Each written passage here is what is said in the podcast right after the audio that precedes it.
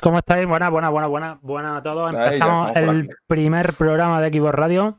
El primero de muchos, esperemos. Y nada, sobre todo, primero de todo, decir, daros las gracias por acompañarnos, tanto aquí ahora en directo en Twitch, como los que nos vayáis a acompañar por YouTube, Evox, Spotify, Apple o en la plataforma que nos escuchéis.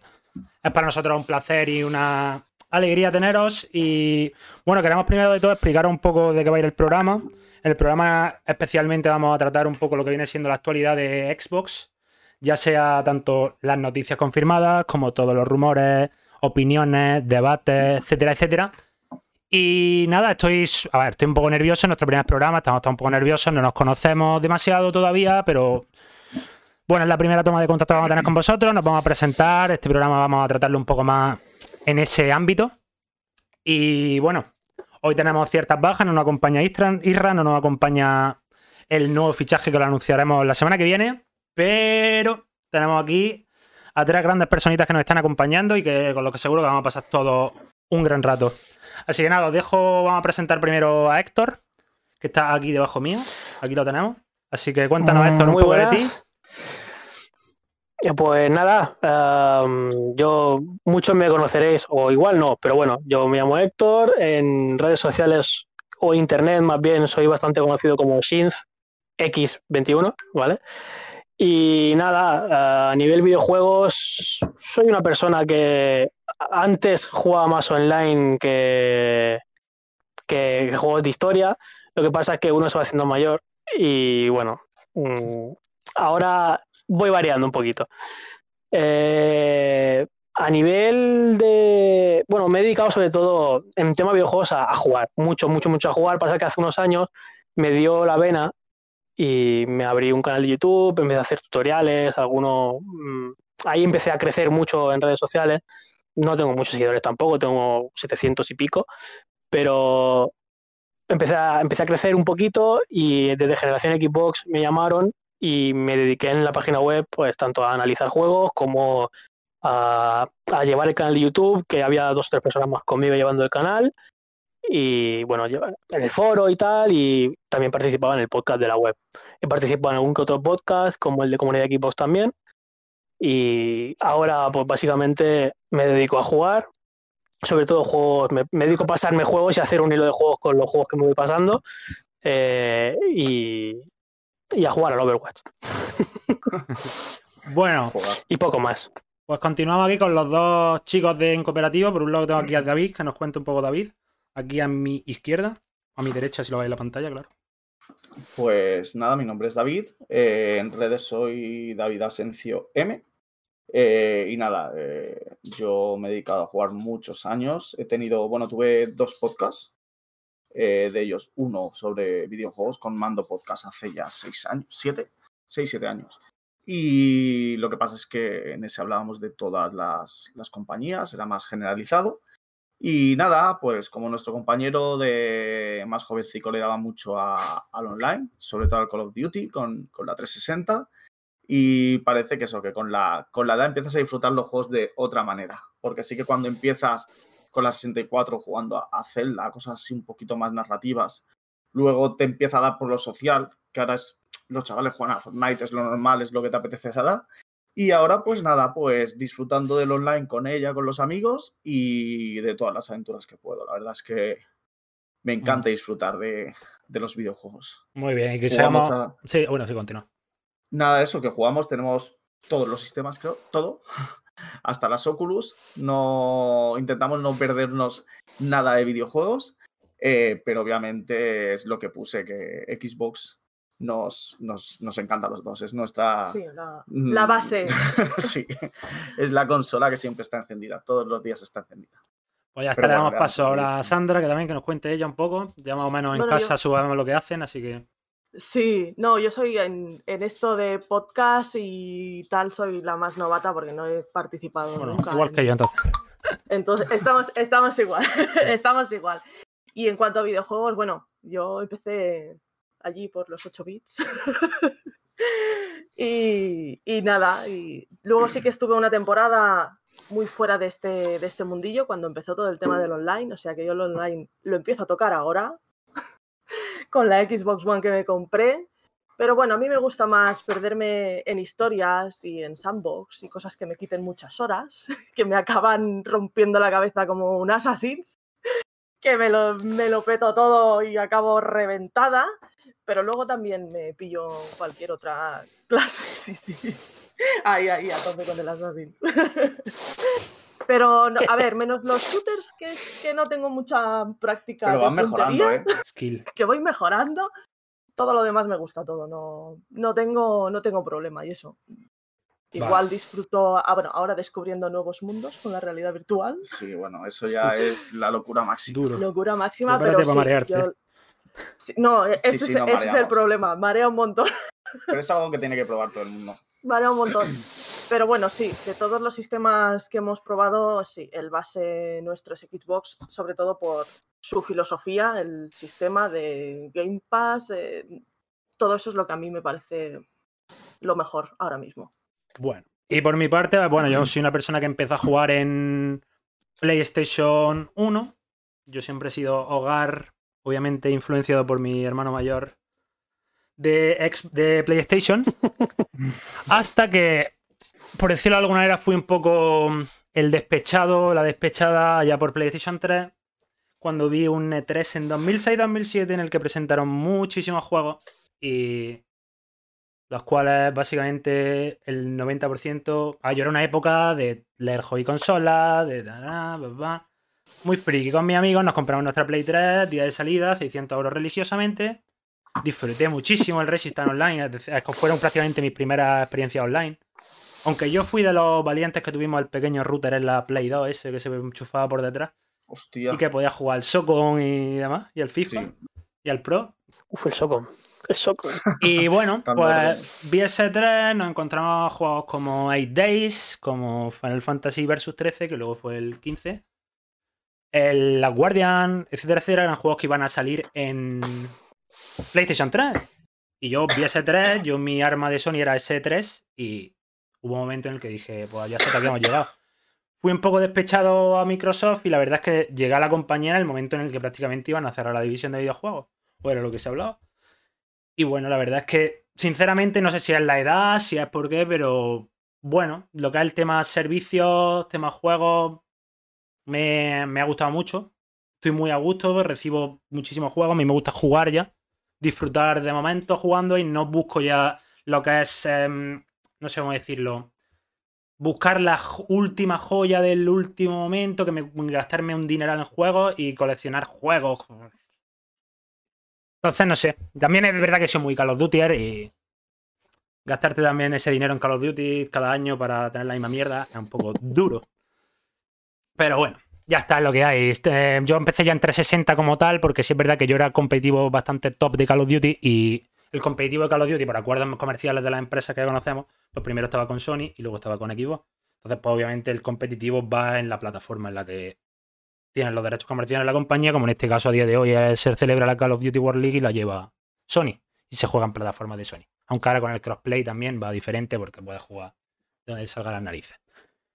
Y bueno, vamos a ir ya afrontando una vez presentados. Ya vendrán más presentaciones cuando vengan los otros colaboradores, que hoy por diversos motivos no han podido acompañarnos. Pero le mandamos desde aquí un saludo muy grande. Y nada, vamos a pasar por lo pronto a leeros lo que es la primera sección, o como queráis ustedes llamarlo, que vamos a hablar un poco de las noticias, vamos a dar los titulares de lo que hemos seleccionado, creemos que son las noticias más importantes de la semana. Lo que es en el universo Xbox, eh, Xbox en Studio y un poco de juegos que hayan en porque hay alguna noticia por ahí de algún juego multiplataforma, pero bueno, al fin y al cabo son juegos que están en equipo. Así que nada, le damos paso a David y Sandra que nos lo lean un poco y lo iremos comentando. Pues a ver, Microsoft anuncia el primer evento de juegos para 2021, la cumbre de investigación de juegos EIA, que se llevará a cabo el 23 y 24 de febrero aunque cabe remarcar que esta no es una exhibición de juegos. Habrá muchas conversaciones sobre tecnología centrada en la inteligencia artificial, creatividad computacional y diversas herramientas de desarrollo. A ver, estamos de acuerdo. A ver, estamos de acuerdo que es un evento que nadie que lo que es un fan de videojuegos sin más va a disfrutarlo o va a seguirlo porque al fin y al cabo es tecnología. Que sí, que la tecnología al fin y al cabo, por mucho que nos muestren todos los días grafiquitos súper emocionantes, un creador de personajes de, de Epic, tal igual como es lo último que ha salido, yo sigo pensando que la clave de esta generación, sobre todo y lo más importante, es el desarrollo de la inteligencia artificial. Entonces, no sé, yo creo que es algo interesante que hay que seguir de cerca, pero hasta cierto punto. Es más, algo más friki, por decirlo de alguna manera. Hay algo más destinado a gente que se dedica a la industria, que trabaja en ella. Sí, es más, es más dedicado, ¿no? Yo creo que esto es el tipo de eventos como los de los que han hecho de AMD, por ejemplo, que salen Phil Spencer, sale no sé quién, pero al final no hablan de videojuegos ni presentan cosas nuevas. Simple tecnologías y poco más. Ya está. Saber simplemente que ya. Como si fuese un bombazo la primera en hacer una conferencia sobre juegos va a ser Microsoft. Ya los vayan poniendo y más de uno se va a dar una hostia. No, esto es básicamente, a ver, hay que entender que sí es cierto que hay que tener un poco de, por decirlo de alguna manera, esto es para tenerlo un poco más en cuenta en el sentido de que, ah, ¿quién lo dijo? Tom, Warren en The Verge dijo que es verdad que Microsoft ya no solo enfocado a videojuegos, pero que Microsoft planea prácticamente lo que es dar conferencias todos los meses de diversos productos suyos, ya sea Azure, ya sea Surface, ya sea Windows, ya sea lo que sea. Pero es verdad que va a haber eventos todos los meses. ¿Que nos caerá alguno algún mes? Seguro, obviamente. Van a venir muchos eventos. No sabemos este verano cómo va a estar un poco más desperdigado, como ya empezó el año pasado el señor Keighley y el Summer Game Fest, que ojalá los veranos fuesen tan largos como este hombre lo invierte en ¿eh? anunciar videojuegos porque pues pasa un verano de seis meses, más o menos. Puedo con eso. Qué, pesadilla, ojalá, Los, veranos fuesen tan fuertes. Y nada. Por otro lado, eh, ya está. Creo que es algo que no hay que darle muchas vueltas. Estará tanto a Twitter por si sale algo interesante, pero no algo que haya que seguir en directo, que es un must. Si sabéis lo que os digo, o sea que sin más. Así que podéis continuar sin problema. Vale, le doy yo, pues bueno, eh, vamos a hablar un poquito sobre, sobre 343 Industries, que realizaron unas preguntas, un pequeño preguntas y respuestas, unos 30 minutos donde, donde dieron varios datos que estuvieron bastante interesantes sobre este nuevo mundo abierto de, de Halo, como por ejemplo que puedes coger basis con el, con el gancho de agarre. No sé aquí quién es, quién es fan de, de Halo. Yo soy fan de Halo. A mí me gusta. Héctor también un poquito. Y bueno, a ver. Mm, vamos voy comentando y me vais diciendo. A mí me parece, me parece que lo más interesante de esa charla como tal. No, ya va a decir que al gancho está claro que han, incluido un gancho y ese gancho va a haber que darle algún uso.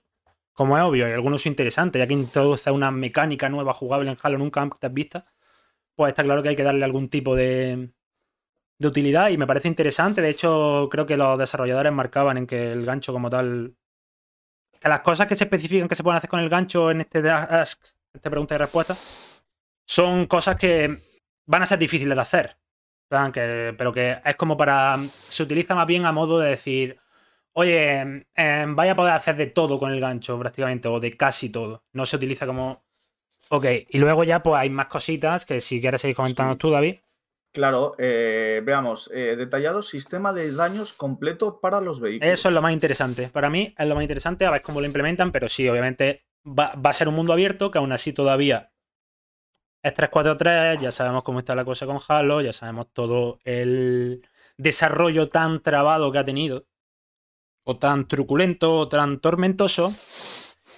Y bueno, hay que decir que es, de lo más interesante. Hay un por decirlo de alguna manera, un poco de duda, mi opinión, de cómo van a implementar el mundo abierto esta gente de 343, porque está lo que es el mundo del Halo, de este Halo es el, anillo del Z Halo, que como tal es prácticamente el, anillo habitado por humanos. Eh, no sé, es como lo más, lo más emblemático, el, el enclave o emplazamiento más emblemático de la saga Halo.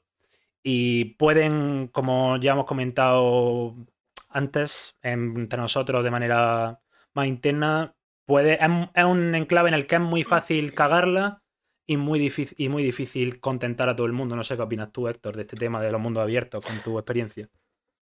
Bueno, yo supongo que Sandra igual a jugar tanto Assassin's Creed eh, y otros juegos.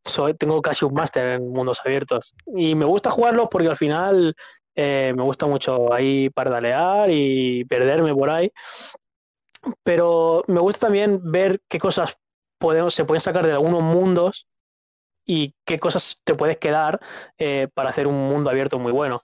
Entonces, mm, yo tengo la idea de que se puede hacer una mezcla entre lo que puede ser un mundo abierto más, más pequeñito, como eran los Assassin's Creed más antiguos o incluso el, el Cyberpunk, que es grande pero no tanto, y mezclarlo con lo que hacían en juegos como Metro, eh, que te ponen un mundo abierto para que explores cosas y que haya mm, exploración de verdad, o sea, exploración buena, y también partes más lineales que no estés todo el rato ahí mm, dando vueltas y que tengas un punto en el que tengas que ir para adelante y, y, al mogollón.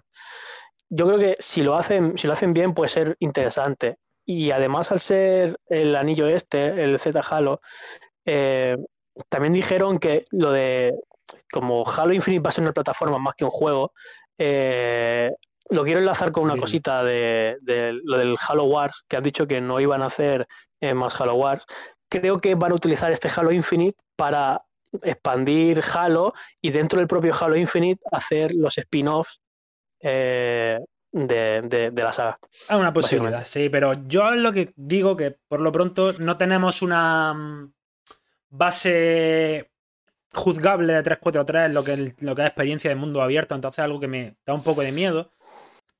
Porque, por ejemplo, yo he sido muy crítico con el mundo abierto de Gears, que estamos en lo mismo de Coalition.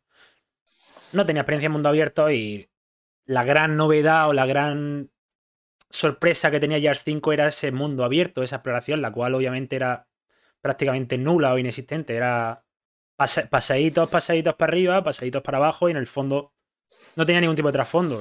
Y segundo, el tema de cómo enfocar esos, como ya han dicho algunos de los desarrolladores, esos, no sé cómo decirlo, pero esos eventos aleatorios que te ocurran en ese mapa, que es una cosa en la que han incidido mucho. Pero ya os digo, yo de 343 ahora mismo lo tengo bastante en cuarentena. Estoy muy ilusionado por el juego porque me gusta mucho Halo, pero hay que ser franco y mm, visto lo visto, tanto en temas técnicos, a ver cómo solucionan los problemas de la iluminación y lo de la paleta de colores. La verdad es que esta, este nuevo método que están utilizando, que es lo de mm, para informar del desarrollo, que lo están haciendo todos, vamos, para, lo que, para que lo sepáis, los que no me sigáis en Twitter o no, no lo hayáis topado con ellos. Todos los jueves de. El último jueves de cada mes, los chicos de 343 hacen como una especie de diario de desarrollo en el que cuentan no las novedades, pero como lo que quieren contar del juego, por decirlo de alguna manera. Y este jueves precisamente no han especificado que parte del equipo como tal, porque han, soltado una frase como un poco... Bueno, esta semana, este mes pasado estuvieron los del, los del sandbox, hablaron los que han dedicado a crear ese mundo abierto, dieron ciertas ciertas mm, informaciones de ello. Y este jueves, este jueves de febrero, que para ser exacto es el día 25 de febrero hablarán del. Hablarán unas personas que, según dicen, son los que le dan vida al anillo de Z Halo. Ya no sé quiénes son, qué hacen, pero así lo han descrito ellos. Entonces, bueno, ya os digo, el juego yo personalmente lo tengo en cuarentena, pero ya está. Igual que el tema de la plataforma, como bien ha comentado Héctor, tal y cual es algo que no me acaba de crear una, una confianza, una seguridad. No estoy muy a favor de este tipo de juegos. Yo sigo pensando que lo mejor de Halo era seguir con la estructura que tenía de ir sacando juegos. Así que bueno, veremos a ver cómo lo evolucionan, cómo se adaptan al motográfico, que es verdad que tuvo muchos problemas con el motográfico de Halo 5, tenía que crear un nuevo motor, en fin. Seguiremos viendo y seguiremos informando de lo que vayan trayendo los chicos de 343 a ver qué ocurre. Pero es que aquí ha habido un problema grave, que es de comunicación. Eh, porque la verdad es que desde un principio lo único que se ha hablado ha sido de números, que si ha costado no sé cuántos millones, que si tiene a no sé cuántas personas en desarrollo, y después llega, te llevan hablando del juego un montón de meses, vais a flipar con el juego, vais a flipar con el juego, vais a flipar con el juego, y sacan una chusta de demo. Porque es una chusta. Es una chusta. un juego de 360. No me jodas. El problema es que no la iluminación, que no que no era una demo a lo mejor tan bonita para mostrar, te sacan el, bicho este, el mono gigante ese al final, son cosas que no están bien hechas. A ver, yo sí le he dicho, yo muchas veces lo he hablado con Sandra, yo me quiero tomar un café con la persona que dijo, esto, este vídeo hay que ponerlo. Yo me quiero tomar un café o digo que estará despedido el de las redes sociales, que luego subió las fotos también, ¿eh? que esa es la segunda parte. Es que no es normal. Y luego el de las redes sociales subió las fotos. Pero a ver, lo que digo yo, además, si os fijáis, yo esto es un detalle que me pareció muy curioso. El tráiler que mostraban, en plan, tú te metías en el canal de Microsoft después del showcase y estaba, por un lado, el gameplay, que no sé si eran 10 minutos, 15 minutos, lo que fuera. Y luego aparte había un tráiler, gameplay tráiler de 2-3 minutos. Y ahí se veía, se, se notaba que estaba preparado, que gráficamente estaba medianamente con brilli brilli. Estaba bien. Era como un condensado del gameplay. Y se veía bien, relativamente bien, pero igualmente tú no puedes ahora, como han salido estos chicos con toda la cara de 343, a decirnos que es que las animaciones faciales, por ejemplo, hablando de lo del Craig, las animaciones faciales es que no están puestas, es que esta etapa del desarrollo no están puestas. Tú no puedes montar pues un gameplay así a tres meses, claro. Es mm, que, a ver, tres meses queda pulir y en tres meses no te acabas un juego. Y no pueden sacar eso, porque después te viene Play, aunque sea un juego de seis horas, me la pela, pero te saca un, un Spider-Man que lo ves y se te caen los huevos al suelo.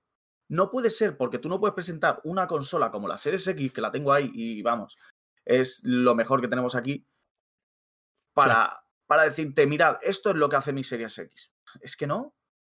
Es que no. Es que ese es el problema. A ver, el lanzamiento estaba preparado.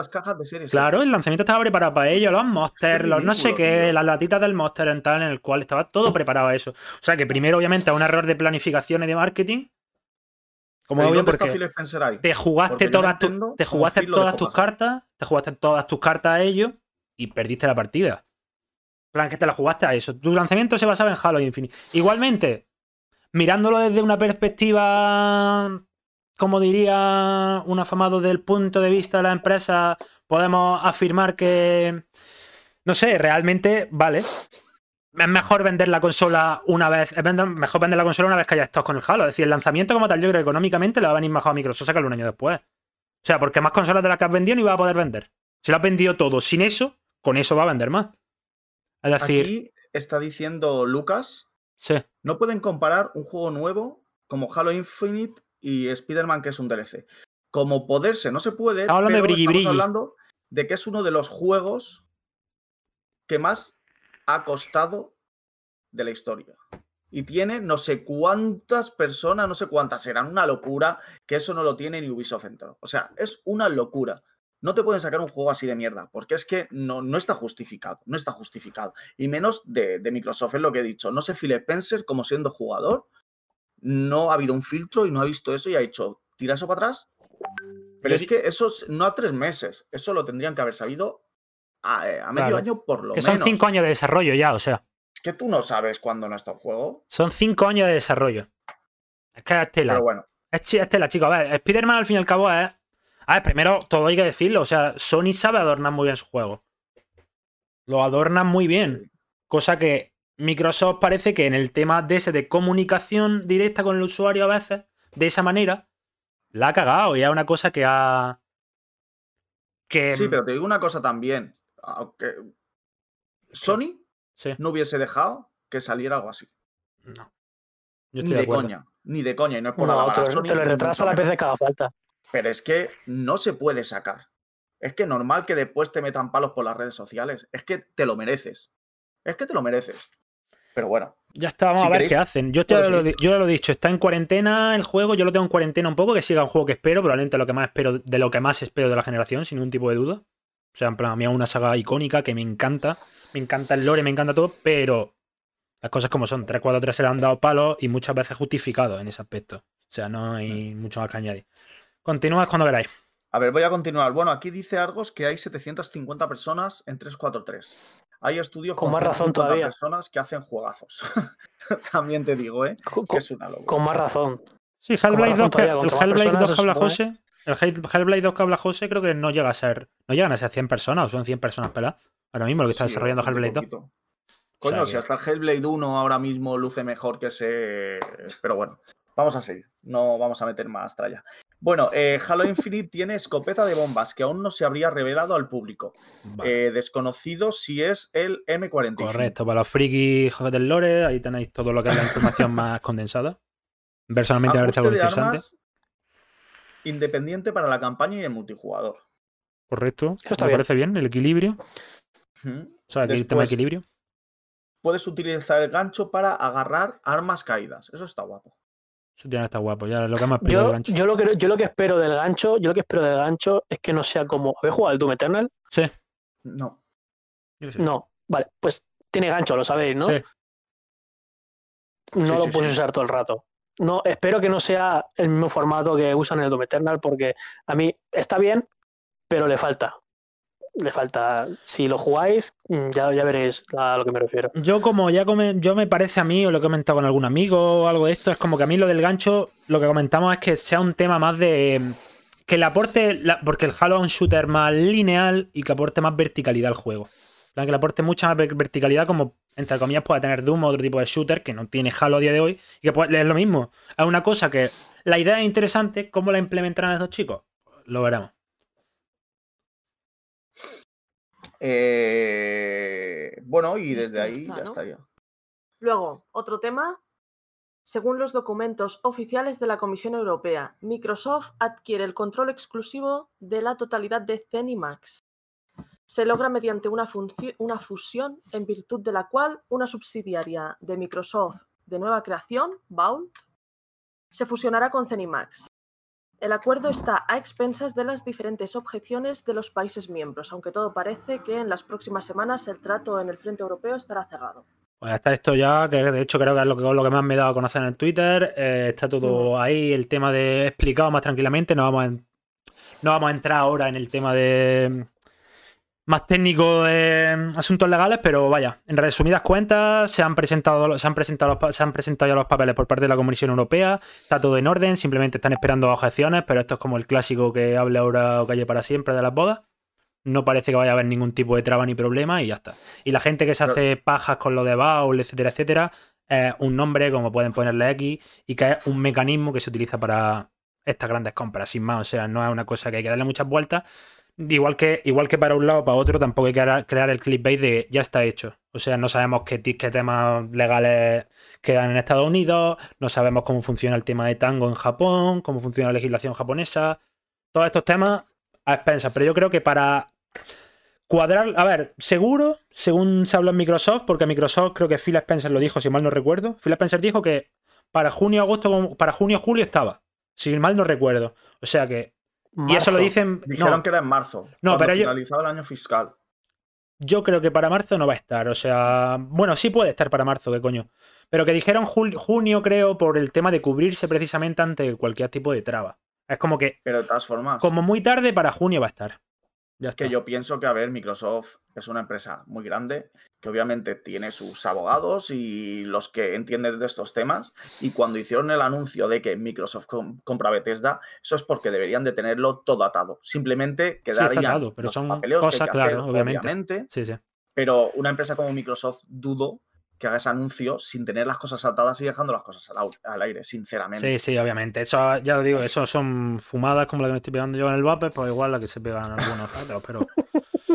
Por eso hay que salir a explicarlo de vez en cuando y ya está, sin más, pero es lo que os digo, chicos, que quedan trámites, sin más, ya lo. Igual que también mucha gente me ha preguntado temas de exclusivas, tal y cual, no se sabe nada. Por un lado, unas rumores dicen que todo va a ser exclusivo. Por otro lado, otros han dicho, no sé si lo dijeron en, el podcast de Jeff Corden y Ronald que creo que dijeron que solo van a ser exclusivos lo que es las nuevas IPs de Bethesda. Es decir, lo que sería Wolfenstein, etcétera, no sería exclusivo de Microsoft. Pero no se sabe nada, es hablar por hablar. Es básicamente. Hablar por hablar. Y que no lo vamos a tratar ahora, ese tema. Continúa ya cuando veráis. Bueno, vamos a ver, tenemos aquí otra que es el equipo de Halo 343 Industries ha anunciado en una publicación del blog que es eh, que si las cosas van según lo planeado, el próximo vuelo de prueba de Halo de Master Chief Collection se lanzará el 18 de febrero del 2021. Lo más destacado del vuelo es que incluirá un nuevo mapa para Halo 3 eh, que estaba originalmente en Halo Online. Correcto. Pues Héctor, ¿tú tienes algo que decir a todos aquellos que decían que iba a salir en PC? Y no, en Switch, perdón. ¿Y en equipo? Eh, nada, básicamente es recordar un poquito el Halo Online, era el Halo este que era un multijugador que era chino o algo así, ¿no? Estaba solo en PC. ¿Puede ser? Sí. Sí, sí, el Halo Online no, no, no, no llegó a salir, no llegó a salir, fue cancelado. No llegó a salir ni siquiera. No, no, fue un proyecto pues cancelado. yo tampoco. Yo, si digo la verdad, yo multijugador de Halo jugué mucho cuando con la primera Xbox, fíjate tú lo que te digo, y, en local y en el Halo 5. Los demás Halo no los he tocado eh, nada. Pues nada, pues los que jueguen en PC, pues, pues lo disfrutarán y ya. Pues tampoco. pero ya, obviamente nos quitamos de en medio todos estos rumores que decían que hablaban de que podía salir en plataformas de Sony o Microsoft nada, o nada, Nintendo. Nada, nada, nada, nada. era el New Ways to Play Halo, pero obviamente. Que, que, si quieren jugar a Halo, que se compren una Xbox o jueguen en PC. A un shooter genérico que luego todos quieren, ok, pero. Sin más. Bueno, continúa así. Vale, seguimos. The Division 2, tanto en Xbox como en PC, no ha terminado y recibirá más contenido durante este año 2021.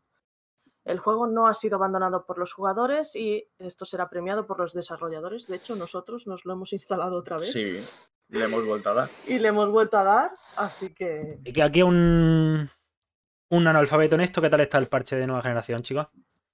Mola mucho. Está bien, Increíble. Antes iba eh, creo que era, no era rescalado, era, ¿cómo se llama? Cuando tiene subidas y bajadas. No, eh, el, no, el resolución dinámica. Era 4K dinámico en la One X y ahora es 4K. Yo juego en One X. Y 60 frames. Y se ve increíble. Los reflejos son una puta locura. El juego se ve muy bien. Lo, lo hablé con un compañero de bajarlo otra vez y probablemente le dé la oportunidad. Aunque no sea muy, muy de rejugar juego, en este caso creo que le voy a dar la oportunidad porque vale la pena y si más metes contenido encima. Es bastante interesante más contenido. Van a sacar más DLCs. Es que, y de hecho el otro día estuvieron, voy a meterlo aquí, estuvieron hablando el, el, equipo de desarrollo, bueno, habló Ubisoft, acerca de todo este tema del nuevo juego Star Wars, que lo va a hacer el, mismo estudio. ¿Cuál era el...? Massive, Massive Entertainment. Massive. Eh, comentaron que iba a tener el mismo motor gráfico y que estuviésemos tranquilos, que están trabajando en los dos, en los dos desarrollos y fue cuando comentaron también esto, que van a seguir sacando DLCs. Sí, eso hay que... estar tranquilo en ese aspecto. Me refiero. En Rare está pasando eso. Ahora Rare, por ejemplo, está buscando un jefe, no sé si es jefe creativo, no sé, historias para Sea of Thieves. Precisamente están llevando tanto el contenido de Sea of Thieves como Everwild, o sea que. Tienen un pequeño equipo, cuando sale un lanzamiento, siempre los equipos tienen un pequeño equipo que siga dándole contenido al juego. Y la gran parte del estudio, y poco a poco se van moviendo. Van mudando el nuevo proyecto se caracteriza Ubisoft es por no abandonar sus juegos y darle una larga vida. Porque se lo digan al Rainbow Six. A todo. Madre de Dios, vaya turra con el Rainbow. Yo tengo una turra ya que digo yo, joder. Y no se muere el jodido. una comunidad sí, sí, competitivo, también, sí. Muy top, sí. Yo me intenté meter en el Rainbow Six y es imposible. Yo historia de, yo historia de cuarentena. Yo historia de cuarentena con amigos. Claro, yo historia de cuarentena con amigos. El primer juego que nos compramos fue el Rainbow y el experimento falló. Tienes que meterle muchas Es imposible. Y, que es muy táctico, no es el Call of Duty. O sea, el Call of Duty te metes, pegas unos tiros, te empareja con gente que juega igual que tú, más o menos, y bien, pero en el Rainbow Six normalmente te metes en una partida y es un equipo entero de gente que lleva 500 o 1000 o 2000 horas jugando juntos y. Más perdido. juegas, una hora. Claro. Juegas una hora y te vas a llorar al baño porque es que. yo en el tema ese jugaba Valorant CSGO y la verdad me defiendo, pero es que ahí llegué y como encima están todos los gadgets estos de te tiro un dron, te abro la puerta por aquí y ya es como una táctica tan tal que me explota la puta cabeza. Es la muy jodido, es muy jodido. Pero bueno, que esto es buenas, buenas noticias, sobre todo para los que nos gusta la saga, que la verdad es que. Muy buen juego, muy buen juego, mí, De los mejores que tiene Ubisoft, ¿eh? sin duda. de los más estables, porque los Assassin me gustan. Y mira que este último ha salido muy bien pero creo que el de Division ha sido el juego que menos bugs he tenido. No, yo, yo digo mi experiencia. Hombre, comparado con el 1. Una amiga que en Play lleva con una partida bugueada. ¿Cuántos meses? Cuando te lo dije, hace tres meses creo que fue, por ahí, casi por el principio. ¿Tú también? Pues yo con, con, 70 horas eh, tengo que retirar un, mueble de estos que lo mueves para el lado. Pues se te no hay huevos a retirarlo. Y es una misión principal y 70 horas de juego y el puto mueble me está marcando la vida con el juego. Pues bugs de esos en los anteriores no ha habido tantos como ahora. Ha habido bugs de eso, la cabra gigante, la, ballena que está por el...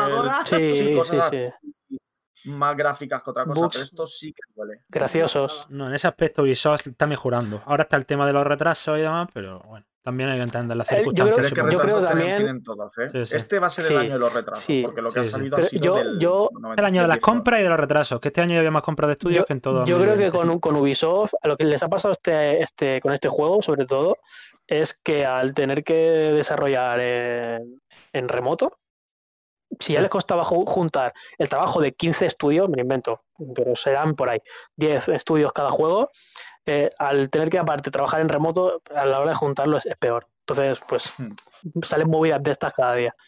Pero bueno, mira, es lo que hay. No, no, está bien, está bien. Pero bueno, ya está. Van retrasados ya el. Creo que el Prince of Persia está.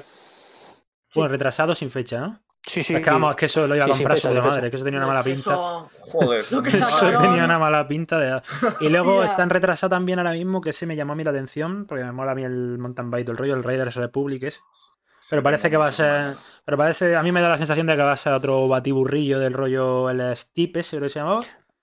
Al final era un batiburrillo de deporte Pero el y no estaba ninguno. mucho, ¿eh? Yo he estado dando estas semanas. A mí me mola mucho los deportes de nieve, en plan, yo siempre he practicado esquí desde pequeño y tal, pero es que creo que es lo mismo, es que buscan al final un batiburrillo de tantos deportes que no logran perfeccionar ninguno. Y en este tiene pinta de pasar tres cuartos de lo mismo, pero vamos, veremos. De hecho, hay un indie que va a sacar equipo en exclusiva, se llama Raiders de Snow, que está muy chulo, chico, no sé si le tenéis algún hecho el ojo, y tiene muy buena pinta.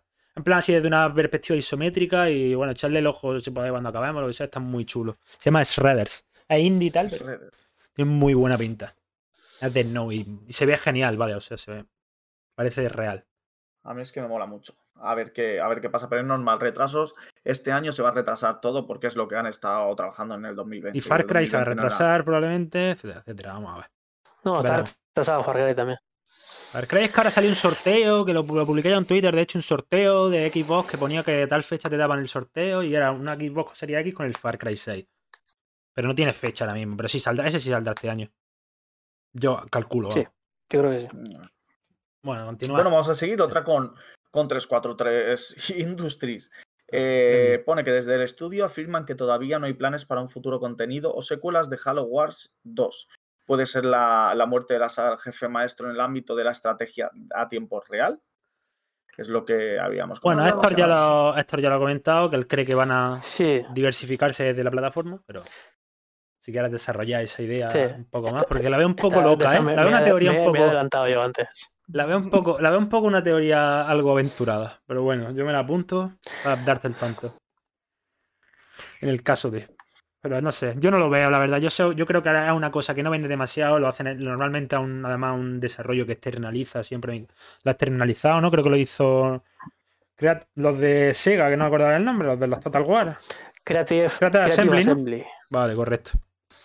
Entonces, no sé, yo creo que ahora Creo- mismo creo- básicamente creo. es que no han vendido lo suficiente o no le han dado la suficiente pasta y no quieren ahora mismo hacerlo, salvo que la gente se le vaya la olla. Lo veo complicado. Todo vuestro. Continuad. Next. Pues CD Projekt, que le han robado los códigos fuente y los han vendido en la dark web. No se sabe para qué se utilizarán ni a quién se lo han vendido. Era de los tres juegos, ¿no? Del web, del, del de Witcher 3 y del Cyberpunk. Correcto. Tú mira, Héctor, tú que te has pasado el Cyberpunk de los de aquí, que los de- demás estamos esperando el parche Eh, de nueva generación. el juego tiene, obviamente tiene, tiene movidas. Tiene bugs, tiene problemas de rendimiento, la inteligencia artificial a veces es un poco así así. E incluso eh, aquello que decían que los NPCs tenían rutinas y sus movidas, no es tan así, ¿vale? Pero el juego tiene algo, tiene algo eh, con los personajes, sobre todo los más principales, eh, Panam, el, el agente con el que trabajas tú. O sea, no voy a decir nada porque no lo había jugado y tal, eh, pero los personajes, Judy, eh, tienen algo que solo juegas al juego por seguir continuando con la historia, a ver qué pasa y todo eso. Sí, a mí Yo, por ejemplo, si me, si me, los, que, los que me veis en Twitter y eso, eh, cuando estaba jugando al, al Cyberpunk, o sea, yo tenía una obsesión con Panam increíble, ¿eh? O sea, yo, yo estaba todo el rato y, y- y no jugaba y, y estaba en el curo, por ejemplo, y Panam no sé qué, no sé cuánto, no sé cuánto, y V no sé qué, no sé, qué, no sé cuánto, y este no sé, qué, y así estaba todo el día, todo el día. Es el tema. Y, y es, es, una de las, es una de las experiencias eh, de, de, este año, que llevamos un mes y medio, eh, que, que, que, yo creo que, no voy a volver a, a repetir en bastante tiempo. sí, pero han dejado, o sea, han perdido una oportunidad gorda, ¿eh? Porque no es lo que prometieron, según comentan ahora, que empezaron a hacerlo en el 2016, cuando se anunció en el 2012, que al final metieron la policía, que la policía no estaba planificada hasta el final. Eh, lo que tú dices, hay bugs, están malitos, porque hay algunos que están malitos, que se ponen a dar vueltas, que realmente un juego AAA que se anunció así no puede salir. Es que estábamos todos diciendo, madre mía, eh, verás tú, menos mal que no ha salido este año porque se va a comer al de la sofá, se va a comer al de la sofá. Si llega a salir el Logoti este año, se lleva palos a diestro y siniestro. Porque pero, es lo que te digo. Está muy bien. La narrativa está muy bien. Pero si no la acompañas de una técnica bien depurada, pues. Yo me he llegado a dar cuenta que esto lo vi en un vídeo random de YouTube, que había como tal, si te fijabas, un friki que estaba por ahí dando vueltas en el mapa, que había hasta como. Se veía como que estaba planeada hasta una línea de tren y todo el rollo y. Están las vías puestas en el cielo. Como el que está. Sí, no, sí, está, está, claro. ¿eh? Todo por los Sí, sí, sí. Está claro que el juego no es lo que dijeron que iba a ser. No lo es, no lo es.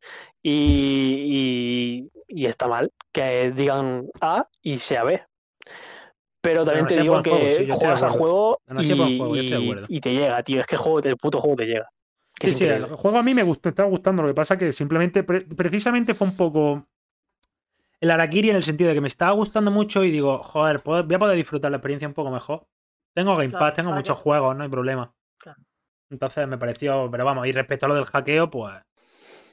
¿Qué es lo que no le va a pasar a esta gente durante este finales de este año pasado y principios de este? O sea, ¿qué es lo que no les va a pasar? Bueno, Muchas diferentes las acciones gracias al eran el Elon Musk, ¿no? El que pagó las acciones, el que compró. Creo que sí. Creo que, sí. Que empezó a comprar acciones y jodió a todo el mundo. Dijo, verás tú, CD Projekt que está dando de sube. No, a ver, yo digo, buen juego, pero el tema es ese. También han ido, también han, utilizado un poco ciertas cosas para ir dando un poco de pena. Así que, plan, un poco de dar pena, eso se ha notado, pero... Pena, sí que salió el, el, jefe de CD este, y echándole la mierda a los testadores. Pena no cabrón, que le estás echando mierda a los pobres curritos que, que curran por. Sí, además, allí salían. No, salió el Jason Reyes. Este. Salió el Jason Reyes diciendo algo así como que los, trabajadores estaban súper.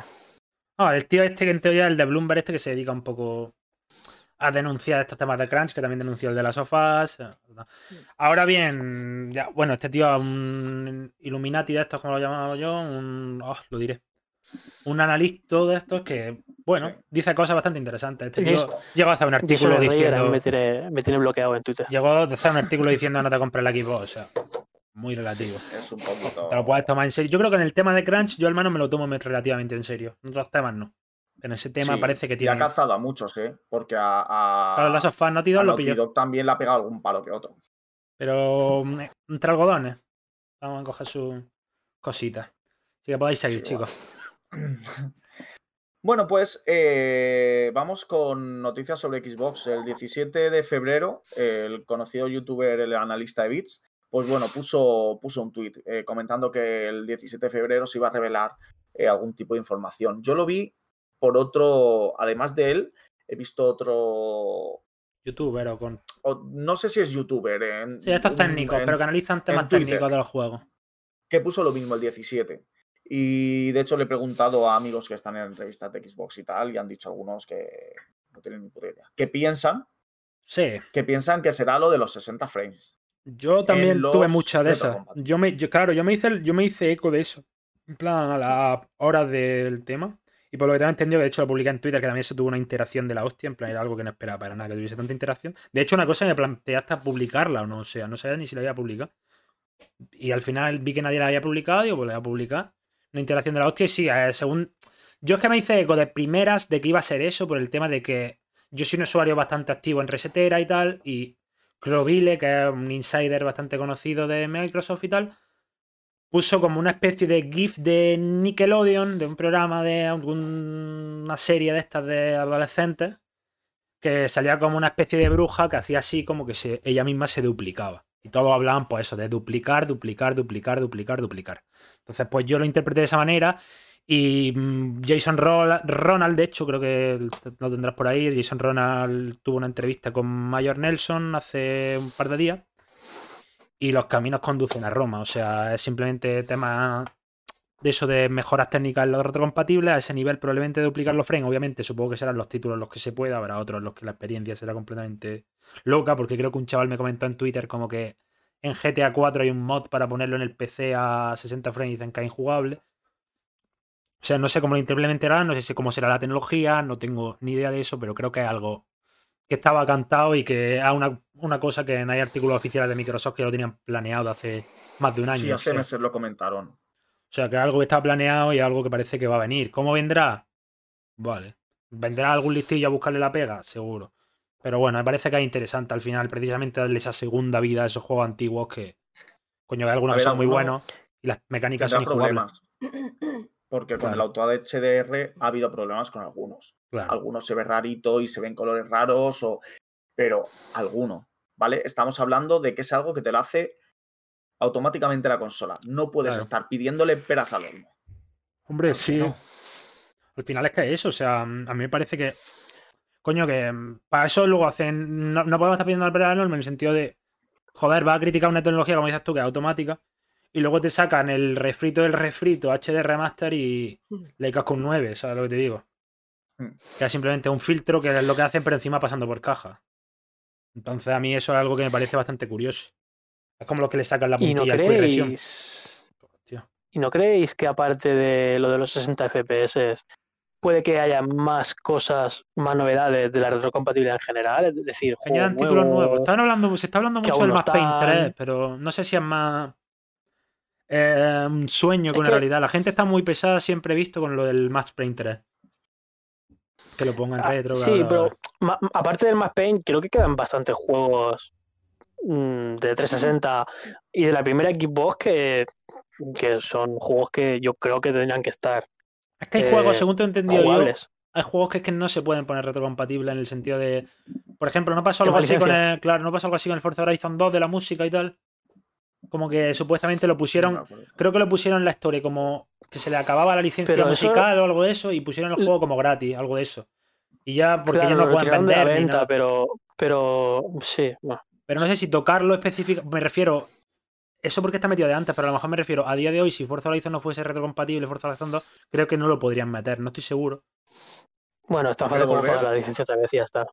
No lo sé. que tienen que volver a hacer juegos retrocompatibles o a, optimizarlos un poco, porque antes, si os acordáis, había un, eh, un, grupo un, dentro de Microsoft que eran los que tocaban todos esos juegos retrocompatibles y justo antes del lanzamiento de Series X dijeron que lo dejaban ahí en stand-by para centrarse en eh, la retrocompatibilidad de Series X.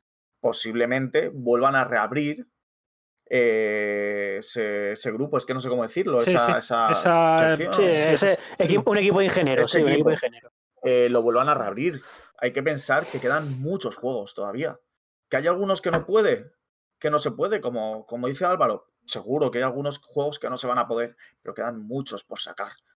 Sí, a ver, quedan muchísimos y, hay que currárselo en ese aspecto. O sea, yo creo que es algo que atrae. Aunque muchos hayan dicho que es inútil, es algo que atrae al final. Ya sea por tirar de la nostalgia, que una empresa, por ejemplo, como Nintendo lo hace y sinceramente le va francamente bien. Y no sé, creo que es algo que vale la pena. En plan, sobre todo para los señores de las estanterías como mi amigo Héctor, algo cosa que le viene fantástico el tema del reciclaje. Entonces, os viene muy, muy, muy, muy bien. Yo personalmente no soy una persona que personal, lo aproveche de una manera tal, pero siempre gusta ver un juego que haya jugado hace muchos años y encontrártelo mejorado incluso, algo que... Una sensación guay. Mira, aquí este verano, mira, mira, estanterista, estanterista. Aquí tenemos la estantería. Este, este verano estuvimos nosotros dándole, que estuvimos de vacaciones en, casa de su madre y estuvimos dándole al Fusion Frenzy de... correcto, eso estuve jugando con mi amigo en verano también. Y este verano ese juego lo juegas y que sí, que son monigotes y todo. se ve súper bien. Coño, pero que eso me pasó a mí un verano en, en, un pueblo perdido de la mano de Dios con un colega con la Play 1 con el Crash Bases. O sea, nos metimos unas viciadas de la hostia esos juegos. Es que no. A ver, yo también lo digo siempre, para la retrocompatibilidad y para todas estas cosas de los retro y tal, en mi opinión personal, no sé si es más popular o no impopular. Hay juegos que envejecen bien, hay juegos que envejecen fatal. Yo a día de hoy no, yo a día de hoy la gente le flipa a los Resident Evil, yo no puedo jugar Resident Evil 4 y es un juego de los que más he jugado en mi vida. Yo no puedo jugar ese juego a día de hoy. Yo disparar y no yo apuntar y no poder moverme, no puedo jugarlo. No puedo jugar. Hay muchos juegos antiguos que la mecánica no me permite jugarlo. Yo ahora mismo puedo jugar el Perfect antiguo y sí es un juego que me encantó en su día, pero no puedo jugarlo. Perfect y Perfect no puedo jugarlo. ¿eh? Es que no puedo. y, entiendo que haya gente que diga, ¿cómo puedo decir eso? No te gustan los videojuegos, pero. Y aunque sea, y aunque sea más moderno, para mí es peor el, el de la 360, ¿eh? Sí. El Dark Zero, efectivamente. Pero se, movía muy parecido lo que era la pistola que se volvía loca. A mí. Y ojo que tenemos. Le he echado horas a ese y al, y al GoldenEye. Y ahora me pongo. El otro día, Salva Fernández, el de, el de Playstation, se pasó eh, la supuesta reedición que, que estaban haciendo del, del GoldenEye. Y se lo pasó. Y, digo, en pleno 2021, yo si me pongo a jugar a eso, lo dejo. Lo dejo. Es que, pues me ha llegado ahora, por cierto, ya que hemos, creo que ya hemos acabado con todos los titulares, me ha llegado una noticia interesante, me acaba de llegar ahora mismo, que la ha publicado Brad Sams hace cuestión de 15 minutos. Que el, el Xcloud Gaming va a estar para listo para PC muy, muy, vamos, está muy cerca. O sea que no sabemos si es el tema este del desarrollo y tal, pero tenemos Xcloud en PC muy pronto. También es interesante para cuando tengáis laptops o lo que sea, estéis fuera de casa para jugar, creo que es algo que viene muy bien. Además, no es lo mismo que jugar en el móvil, que sinceramente para mí habrá gente que le encante, pero para mí es muy engorroso. Tener el mando, y el, mando y el móvil. Pero bueno, en un portátil, lo que sea que os pille fuera de vuestra casa, jugar Xcloud en el PC, a ver, algo que iba a venir. Pero según confirman ahora mismo, está muy, muy, muy cerca. O más cerca de lo que se esperaba. Plan, Le están metiendo. Le están metiendo mucha bulla a todo eso, pero creo que es entre comillas, el futuro. Nunca, yo pienso que las consolas y los ordenadores nunca van a dejar de existir, ¿vale? Eh, pero pienso que un gran mercado se lo va a llevar el, el streaming. igual que Netflix, igual que Amazon, igual que todo. Va a llegar un momento que, sobre todo para la gente casual, que hay que pensar que el 90% de los jugadores son casual. Nosotros somos cuatro frikis Efectivamente. Que hardcoretas que nos gustan las consolas. Pero una persona que le gusta el FIFA y tal, en vez de comprarse una consola. Se, pone a jugar en ordenador, cualquier, ordenador, se pone a jugar. Y ya está. y ya está. Y no tiene que gastarse 300 o 500 pavos en una consola. Se compra el juego y ya está. Bueno, no sería el primero que yo tengo un amigo que como no ha podido conseguir la Play 3, ya me dijo, ay, la Play, 5. La Play 5, perdón. Eh, se ha cogido un mando de Xbox en el game, se ha cogido el Pass y está jugando en el ordenador a juegos de, del Pass de Xbox. Y para adelante, claro. Exacto. ya me he cansado de esperar y me compré un mando y estoy jugando en el ordenador y tal. O sea, es que estas cosas lo que hacen es atraer a gente que. Eso me ha pasado a mí con un chico de mis directos, en plan que le recomendé el Xcloud, la, el Stadia de este rollo y le he descubierto un mundo, porque este. Un chaval que trabaja durante semana, en fin de semana se lo pasa en casa de la novia y en casa de la novia dice que no vais cargando con un tracto y estaba todo el día jugando a la Switch.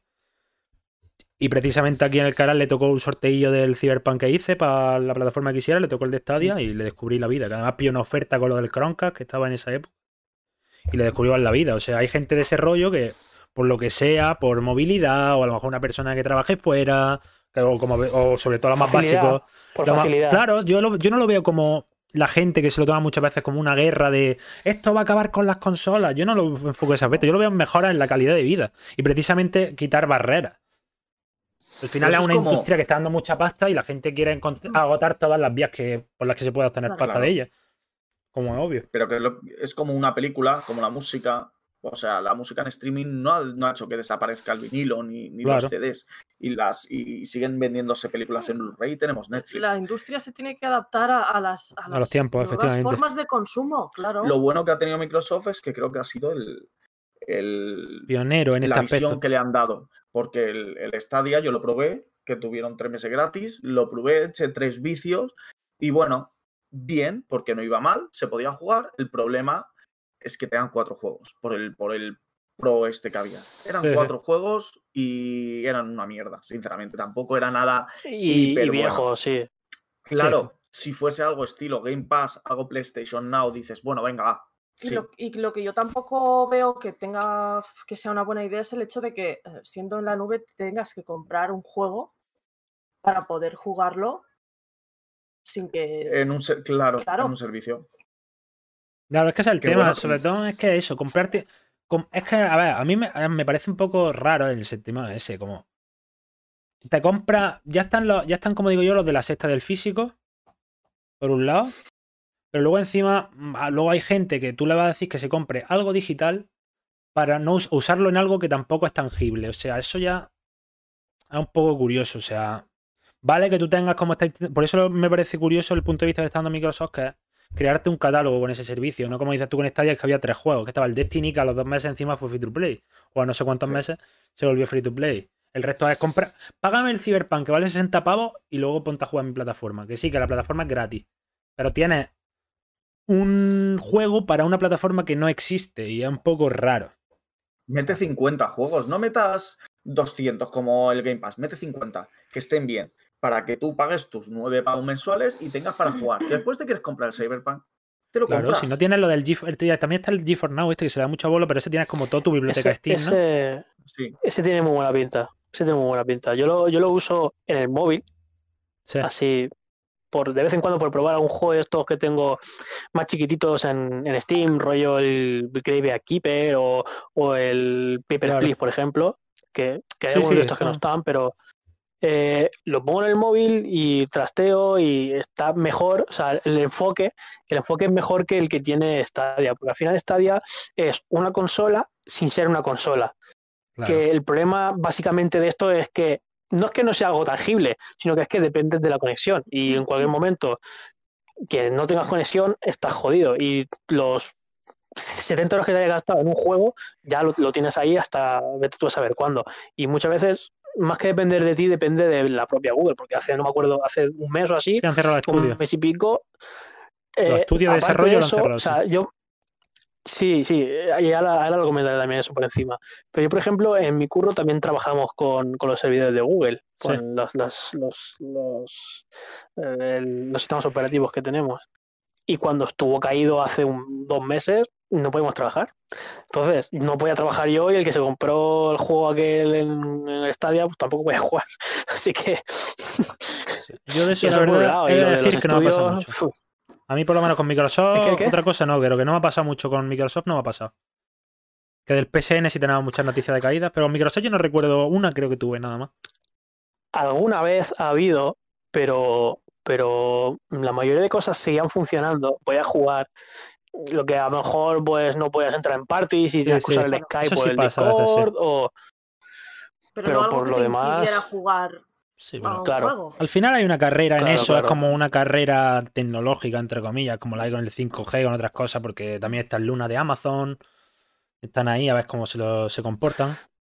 de hecho, pero esos tienen, su estudio y tienen cosas, están haciendo cosas interesantes. De hecho, lo que pasa es que está un poco ahora perdido de tal, pero iban a hacer un MMO bastante chulo, se llama New World o algo así.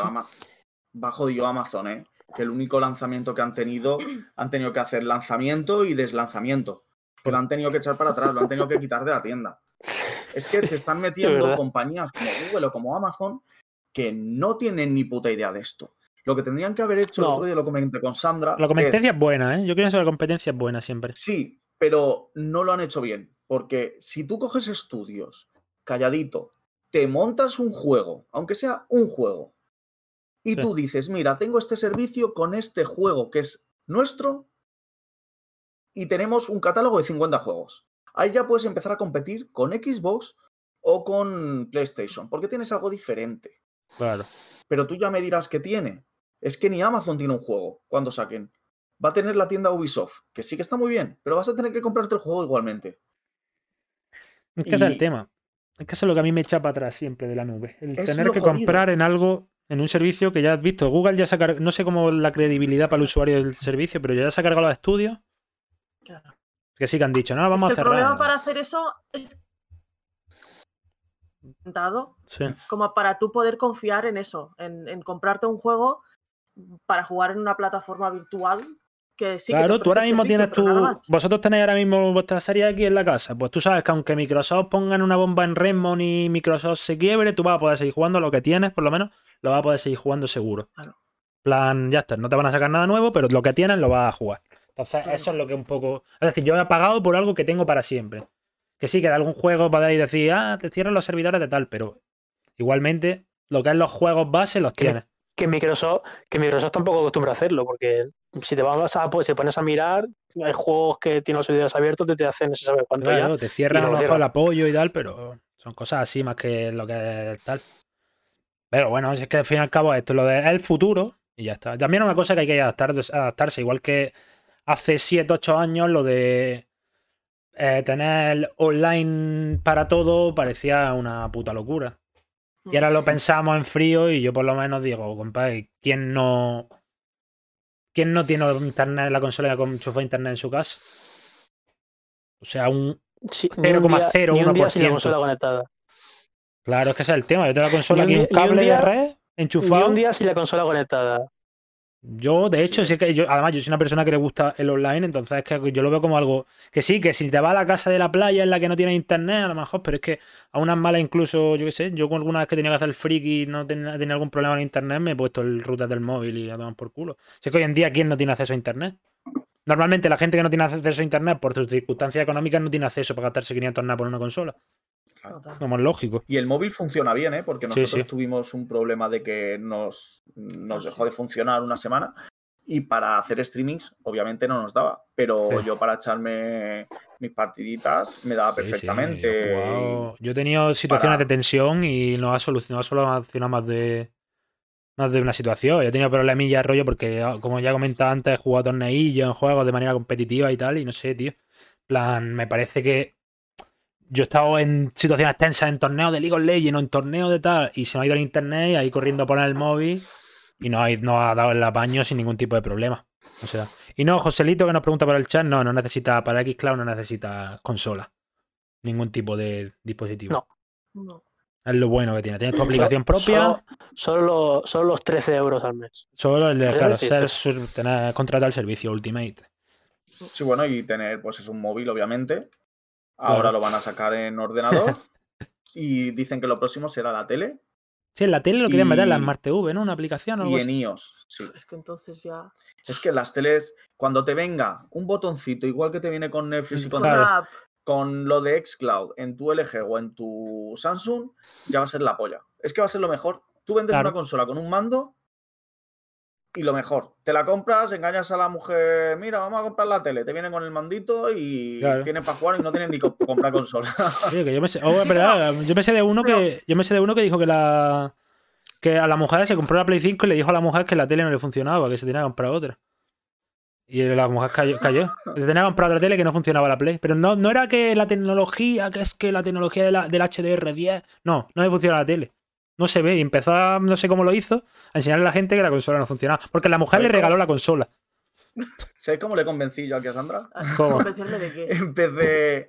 Porque, a ver, obviamente, un un desembolso así, pues cuesta decirle aquí Sí. a tu pareja, es que quiero una tele, ¿qué tal? Teniendo una tele que tenía de 49 pulgadas. Y yo que la quería, obviamente, por el, por el Dolby, Dolby Vision, por el Dolby Atmos, por el. Pues obviamente los 120 frames. Acaba, Digo, acaba. cariño, digo, tú sabes que. Porque teníamos una tele pequeña en el cuarto. Digo, tú sabes que la tuya te la quedas. O sea, la mía está la de salón, porque también era mía, digo, te la quedas. Digo, 49 pulgadas. Y la verdad es que los ojos se le hicieron un poquito de. Pero si me da igual, si, si yo me lo compro todo también. Ahora está jugando mejor. También es verdad que. Yo, estoy como loco con eso, tío. En plan, con el tema de, las de las teles, los monitores ahora, porque me quiero comprar. Tengo un monitor 4K ya, me quiero comprar uno con HDMI 2.1, pero no, literalmente no existen. Es como algo parecido a lo que pasó con AMD, que te saca las consolas, la RDNA 2 compatible con Ray Tracing, pero no hay herramientas. Es decir, la tecnología está ahí, pero no tiene herramientas para hacerlo. O las van tarde y mal, por ahora. Porque, bueno, no sé si alguno de aquí ha visto el Ray Tracing del Control, pero. Eh, no me he fijado. No. Una chapuza a nivel eh, histórico. Entonces, eso. La tecnología HDMI de 1.1 está bien, pero a ver, yo lo estuve hablando el otro día con un chaval también que cree- pienso que las consolas de nueva generación creo que se han adelantado un poco al lanzamiento. En plan, creo que se podrían haber lanzado un año más tarde. Mi opinión. A ver, que yo encantado de que se haya salido. De que haya salido. Pero realmente, ahora que la tengo, que sí, que juego mejor a todos los juegos. Porque que si 120 frames, 60 frames, que si mejores reflejos, todo lo que tú quieras. Pero no era necesario. Porque es que no hay realmente juegos ni en Play ni en Xbox. Que no me vengan porque en Xbox hay dos y en Play hay dos. no tengan el Demon Soul, porque el Demon Soul lo puedes correr en Play 4 realmente no tiene nada que digas me voy a comprar la consola para eso y no. Y el Spider-Man corre en Play 4. Y, que, es un remake. Pero, ¿eh? Que es un remake. y que es un remake también. claro. Pero yo pienso que este año, todo este año va a estar perdido. La mayoría de año no van a salir casi juegos importantes, pienso yo. Sí, a segundo, segunda mitad, segunda mitad del año es cuando van a empezar a salir cositas, van a empezar a moverse. Y ya en el ámbito de Microsoft, pues básicamente, por un lado, todo el retraso que lleva todo, tanto por el COVID como que la tecnología está en pañales. La, la mm. desarrollador, pues no sabemos si es por el COVID, si es por temas de desarrollo sin más, pero también es cierto que no sé, yo pienso que aparte el fruto de los estudios de Microsoft, obviamente los desarrolladores de juegos llevan su tiempo, es obvio. O sea, este año lo que podemos esperar en lo que es en materia first party es Halo Infinite y que Bethesda te salga algo de la chistera. Que no sabemos si va a ser realmente exclusivo, que yo creo que si sale este año es muy raro que sea exclusivo. Porque probablemente los acuerdos comerciales en parte estarán... Ya estaban Todo lo que se firme a partir de ahora o todos los proyectos que empiecen ahora, imagino que serán los, los, yo, sí sé que, yo sí sé que es verdad esto, según dicen. Sony intentó comprar, esto es lo que nos podemos agarrar todo al clavo, aún así sigo pensando que el juego no va a salir este año que Sony intentó comprar los derechos comerciales de Starfield de Bethesda y le dijeron que no. No sé si la exclusividad incluso. No sé.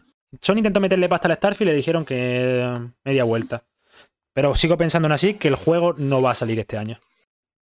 Yo, en popular opinion, sé que la gente quiere escuchar que va a salir Starfield, que va a salir Wolfenstein y que va a salir, según dicen, otro exclusivo AAA de equipo sin anunciar que estamos con una pandemia, que no, que es, que es imposible. Es imposible, no lo veo. Pero, también os digo, yo si fuese Phil Spencer, a partir de que firmase, yo pondría los huevos encima de la mesa y diría, a partir de hoy, todo para Xbox. Es lo que hay. Punto. O sea, no se andan con nimiedades los de Sony, que no es por guerras ni por nada, pero es para que tú tengas un mejor catálogo. Estás, llevas años acarreando de que no tienes un buen catálogo. Corta, corta todo lo que vaya a ir para, para ese equipo. Y te lo llevas tú todo. Y punto. Y quien quiera que lo juegue en un ordenador, que se compre el Game Pass. Sobre todo el Game Pass. Si es que no es por comprar consolas, es que hoy en día las consolas, ya ves tú, si ni Sony está ganando por las consolas, las está vendiendo a pérdidas. Que compren el Game Pass y en vez de tener 15 millones, te metes en dos años en 30 millones o en 35 millones de, usuarios del Game Pass. ¿Y tú sabes lo que son 35 millones de usuarios pagándote 15 pavos al mes? Mucho, dinero. que se todas.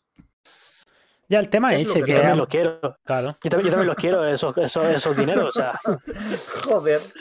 Obviamente, pero el tema es ese. O sea, a ver. A ver, es que eso es. Mm, es que el tema primero saber los acuerdos como van, porque igual que el tema del Diana Jones, tal. Si el acuerdo se firmó antes, cómo se firmó las condiciones. Que yo no creo como lo ven aquí, como que como se está mm, pintando todo desde las redes y demás, que es como prácticamente que Bethesda son unos secuestrados y que están haciendo todo y más por sacar los juegos en Play. Y que Microsoft es la que tiene que decidir, no simplemente, precisamente la que decía Microsoft, pero para ver si realmente le va a dar, ¿qué le va a dar más pasta o cómo le va a dar la pasta? Sin más, no se basa en otra cosa. Que sí, que igualmente es un puntazo ya, a mí, por lo menos a mí ya con eso es suficiente, o sea, que sí, que para mirando desde el punto de vista empresarial de Microsoft no sabemos, pero para mí personalmente ya tenerlo el día uno en Game Pass ya es un lujazo. Oye, pero si es cierto que hay gente que entiendo que a un poco decir bluff, que no se ha gastado esta pasta y mm, como tal, lo que en el panorama de catálogo de juegos nada cambia para nadie. Ni para bien ni para mal. No puede ser así, porque tú no te has gastado 7.500 millones de dólares para sacar dinero que salga en PlayStation. Si es que a ti PlayStation te la pela. Tú lo que quieres es conseguir más suscripciones. El rumor que más fuerza tiene ahora mismo es que, lo que he comentado antes, es que los AAA de nueva IP van exclusivos y los que IP antiguas siguen multi. O sea, es que también hay que tener en cuenta eso, como hasta qué punto se también, hasta qué ¿eh? punto se puede explotar la pasta de Sky, de Elder Scroll. O sea, Skyrim prácticamente ha salido hasta en el frigorífico. Es como. Sí, pero Tú piensas, ¿qué ha pasado Hay memes de ellos que lo hicieron en la Hellblade va a ser de Xbox. Pero Half-Life es un juego pequeño, yo creo siempre lo ha sido. Pero da igual, pero ¿cuánto vendió en Sony y cuánto vendió en Xbox? Ya veo bastante más en Sony. Pero no un blockbuster, no un juego blockbuster. Que digas tú, si a alguien le gusta, si alguien quiere jugar al Starfield, bueno, en este caso el Starfield imagino que será multiplataforma, pero el, el, de Scroll el 7, si alguien lo va a querer, si le ha gustado la saga hasta el día de hoy, mañana será el 7 y tú tienes una Play, juegas en el ordenador o te pagas la suscripción del, Game Pass y lo juegas en tu tele, que ya estará en la tele. O sea, ya, pero, me estás pagando, pero también me estás pagando 80 pavos. ¿Eh? Pero también me puede, puede estar la opción de que me pague 80 pavos por juego. Que también bueno, pero a lo mejor te compra un juego, a lo mejor prueba ese juego y se queda con el Game Pass en la tele. Y cada mesecito te paga 15 pavos. O se olvida de que lo está pagando y le hace la suscripción la renovación automática. Y ya está. Y ya está. Claro. ¿Y cuánto te llevas al año de Game Pass? ¿120 pavos en vez de un juego que te va, que te va a pagar? Claro. Es que realmente es que eso es lo que buscan, eso es lo que quieren. Se están centrando en los números del Game Pass. En tres meses han conseguido 3 millones de suscripciones más. Es que, que son 18 millones de personas pagándote 15 pavos. Sí, a ver, dinero es. Sí. Es que joder. Pero es que también hay eso, que el las dos maneras, ¿hasta qué punto? Porque la distribuidora Zenimax, el brazo distribuidor va a seguir, entonces es lo que a mí me escama un poquito, es lo que más me escama, que el brazo distribuidor como tal siga. Porque con que sí, que ahora un distribuidor mucho más pequeño, pero con Psychonauts, por ejemplo, se lo limpiaron. Y obviamente no va a mandar a tanta gente a la calle. No sé si así esa gente, la distribuidora, la van a reciclar por otros lados, dentro de la propia empresa, o cómo funcionará. Pero el tema es, un brazo distribuidor, tal, son cosas tan icónicas que no es... Que por mí encantado que sea exclusivo, oye, eh, que yo estoy encantado. Pero no lo veo tan fácil como decir, mm, tenemos los cojones más grandes que nadie. Porque hay mucha pasta en juego, ¿no? Es... Y no sé si. y creo que a esta gente un poco en general le sube la polla a las guerritas de consolas de los foros y de Twitter. Plan, se la sube. Bueno, puede ser, puede ser que, de cara a la galería sí que se la sube. Pero a la hora de crear estrategias para eh, captar clientes y ganar dinero, igual son lo, es lo primero que miran. Al final, que entre comillas, ¿eh? de forma, de forma, retórica. Ahora ellos quieren, quieren su servicio. Claro. Y si te compran el Skyrim una vez, un juego cada dos años que te saquen, a ellos se la pela que una persona pague 80 pavos por un juego. Él quiere que le pagues 120 por una suscripción. Y realmente el dinero se la sopla. Si ha ganado lo que pagó con Bethesda, lo ganan tres meses. Lo que le pagó a Bethesda. Es que ese es el tema. si en un año te puede comprar Sony. Que yo lo veo un, un movimiento con error. Toma, mí. Sí, sí. Es que realmente se la pela el dinero. Con lo que saca con el War este, el 365, claro, y limpia. llega ahí a las con el Azure, de Sony y dice, venga, todos a vuestra puta casa. En Azure, ya está, hace radio. Claro. es que así. No, no, sí, el tema, está, a ver, el tema está claro que la perspectiva de usuario la veo como obviamente que deben ser exclusivos. Y que para mí, entre comillas, sería un error, pero no para echarme las manos a la cabeza visto los errores de marketing que se han cometido en equipos desde hace ya muchos años. Muy grandes. Que es siempre lo que digo yo, la asignatura pendiente de equipos es el marketing.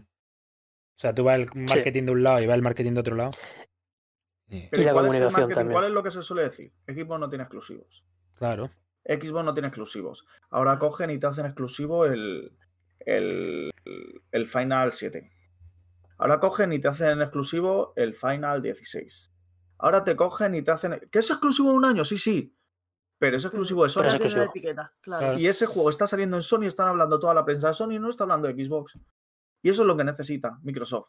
Porque realmente los últimos lanzamientos, que sí que Medium está muy guapo. Porque a mí me ha encantado. Pero juego pequeño. en directo, muy guapo. Pero no te llama la atención como un. No te va a vender la consola. Como el Soul o como el Spider-Man. No, necesitas algo que pegue un puntazo y que los medios se queden con los huevos caídos. Es que eso es lo que necesitan. Algo que no puedan decir nada malo la prensa, ni los usuarios tampoco. ¿Tú, tú cómo lo ves, Héctor? Eh, tienes razón. O sea, yo, por ejemplo, también he estado jugando al de Medium, ya me lo pasé hace una semana o así.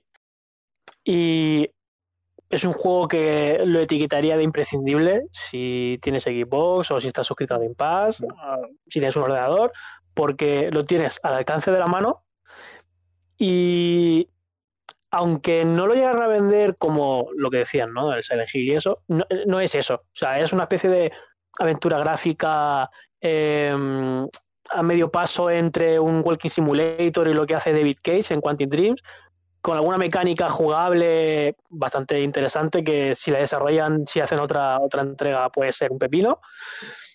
Pero no es un juego que lo veas o que lo ve la, mayoría de la gente y dice, lo quiero. No es eso, a pesar de ser imprescindible. Entonces, ¿por qué no es un imprescindible? O sea, ¿por qué no es algo que la gente quiere? Pues porque igual eh, esa forma de comunicación y de, forma de vender los juegos, o la forma de vender su, ecosistema, no es la correcta. Ya. No, a ver, eso, a ver, yo lo veo también el Medium como juego más.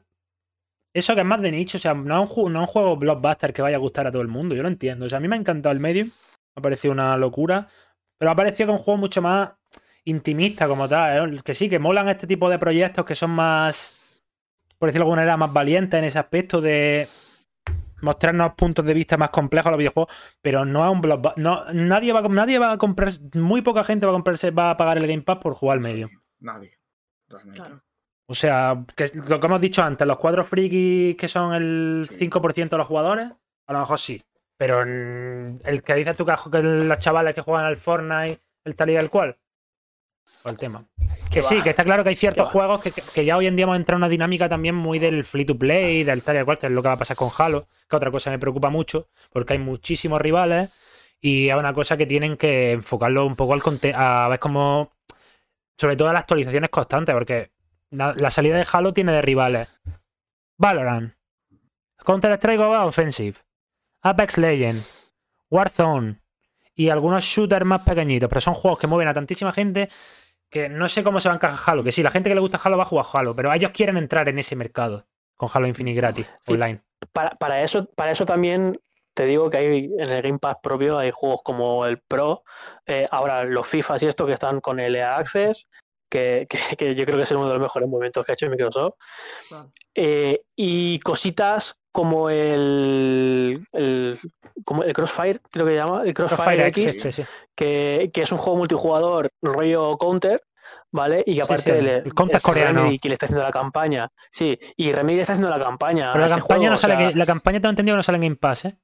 No, no sale, pero, pero, pero ya tienes algo. Eh... Sí. Sí, a, ver, a mí me parece interesante ese juego. ¿eh? Dicen que el counter coreano es un poco chusquero, pero yo probé la beta y me divirtió. La demo y está guapa, ¿eh? Sí, sí, está guapo, pero no creo que vaya a traer una base de jugadores. Ahora también va a salir, si mal no recuerdo, creo que el Exomeca este, que también es mm, online y free to play. ¿Sabes qué tal sale? Yo la verdad, de hecho han salido un video gameplay hace poco y tiene muy buena pinta. Y vamos a ver, lo que pasa que es eso, que es un mercado que está muy explotado. Y que la, la competencia es muy agresiva, o sea, muy difícil meterte en una peleita pero sí, era un shooter online, es que no tiene otra. Es muy difícil meterte una peleita contra Call of Duty, contra Apex, contra Fortnite. Pero Halo tiene una cosa. Microsoft espero que tire otra vez de, este, de esta cuerda. ¿Os acordáis cuando estaba el Mixer? Sí. Que fichó a Ninja. Sí. Y Ninja es competitivo de. De Fortnite. De, Fortnite. Halo.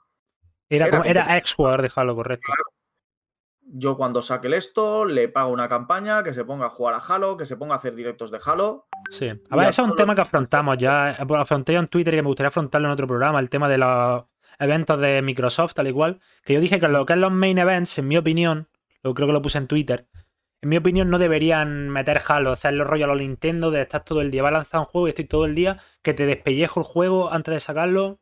Que eso lo ha hecho Nintendo con el Smash Bros. Con el Yo, en mi opinión, en, en, el evento de Microsoft no sacaría Halo. Y después haría rollo, como si hace Nintendo, un House de estos, y pondría a los ninjas de turno a jugarlo online, tal y cual como han hecho con el Call of Duty alguna vez, con el Battlefield.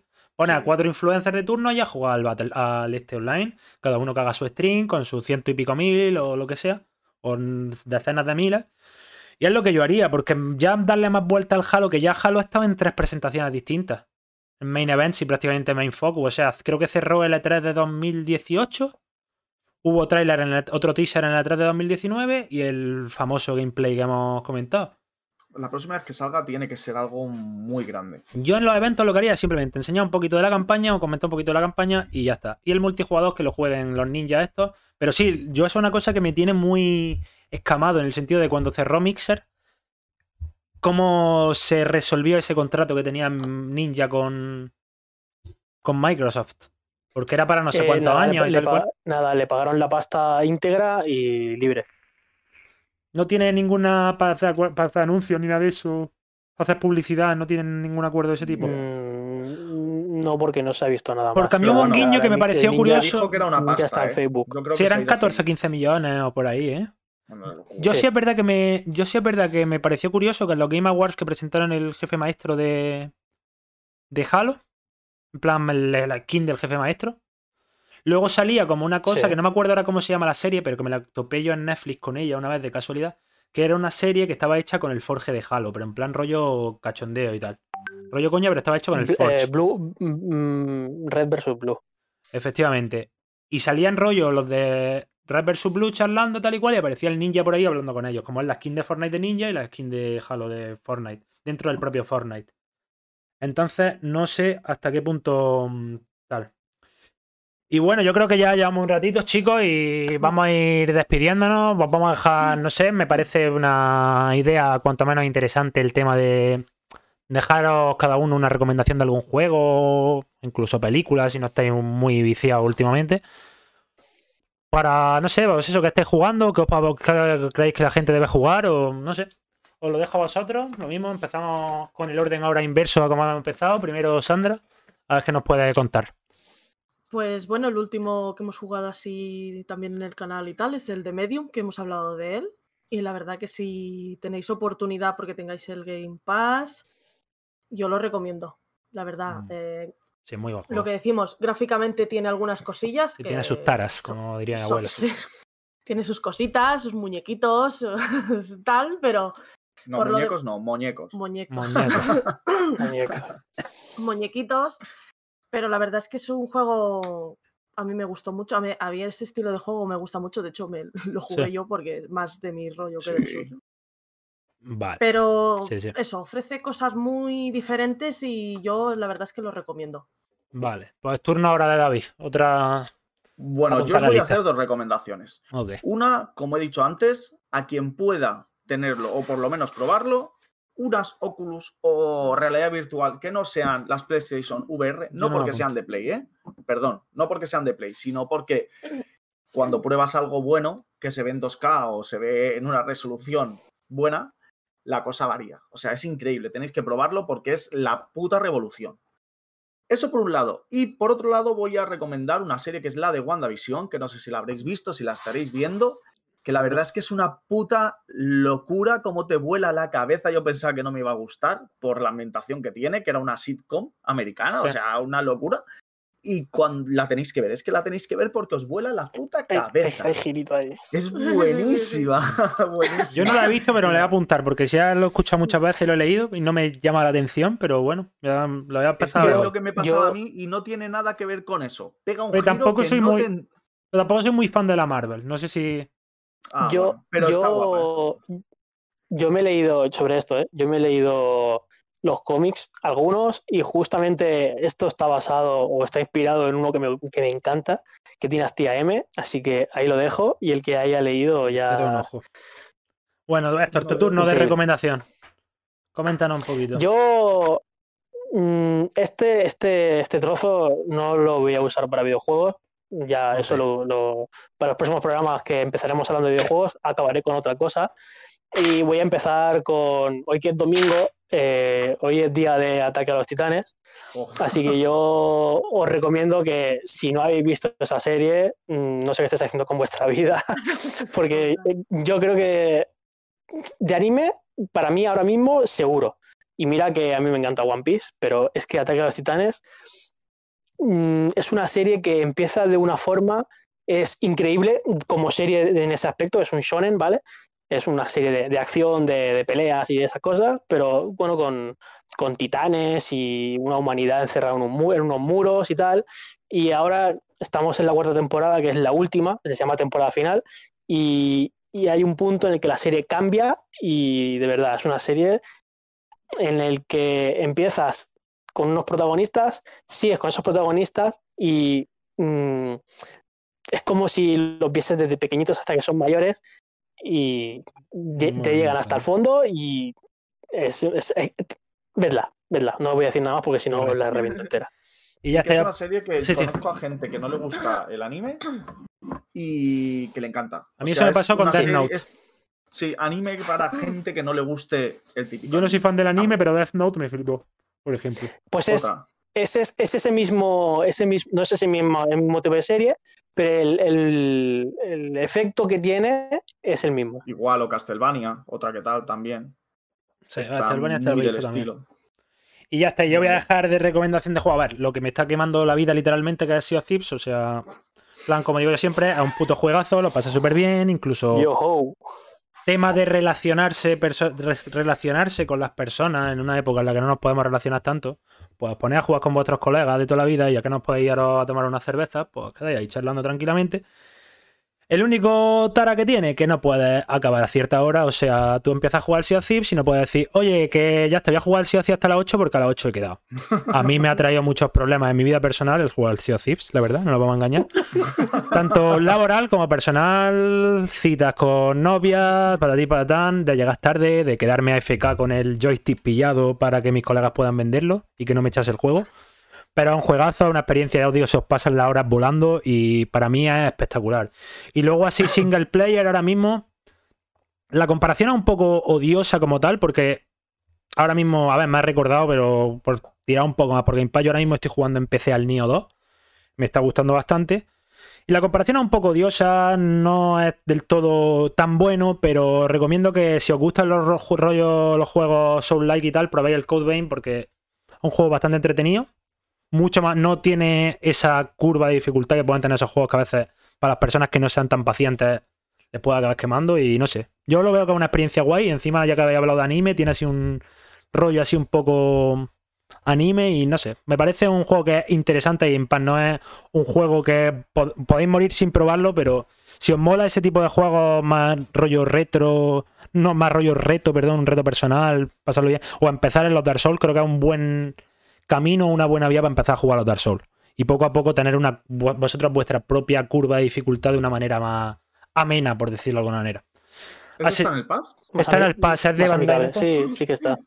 Por eso lo que te recomendado uno que esté en el pass para tener acceso. Porque ahora mismo yo estoy dándole el Dragon Quest, pero lo he dejado un poco de lado porque quería mm, desintoxicarme un poco de turnos, que últimamente mi género principal era jugar estrategia y turnos. Me pasé el Yakuza Laika Dragon y pasé directamente al Gear Tactics fue un poco... Hay gente es la que se le puede hacer duro eso, o cuesta arriba. Así que nada, chicos, entonces si tenéis algo más que añadir, y si no, pues nada, que es un placer que nos hayáis acompañado, que disculpad cualquier tipo de problema, tanto técnico como de estructura del programa, como lo que sea, si lo hemos tenido porque es la primera vez, obvio vamos cogiendo la experiencia o irá como el vino, mejorando seguro. Así que nada, chicos, lo dicho, muchísimas gracias. Tendréis esto luego, los, gracias a los que nos habéis ido por Twitch y los que nos estáis escuchando ahora por otras plataformas, porque lo subiremos ahora en cuanto acabemos. Así que nada, lo dicho, un placer a todos, un placer con los compañeros Héctor, David y Sandra. Y nos vemos muy pronto, ¿vale? Un abrazo, chao, chao, hasta la semana que viene, chicos. Hasta luego, adiós.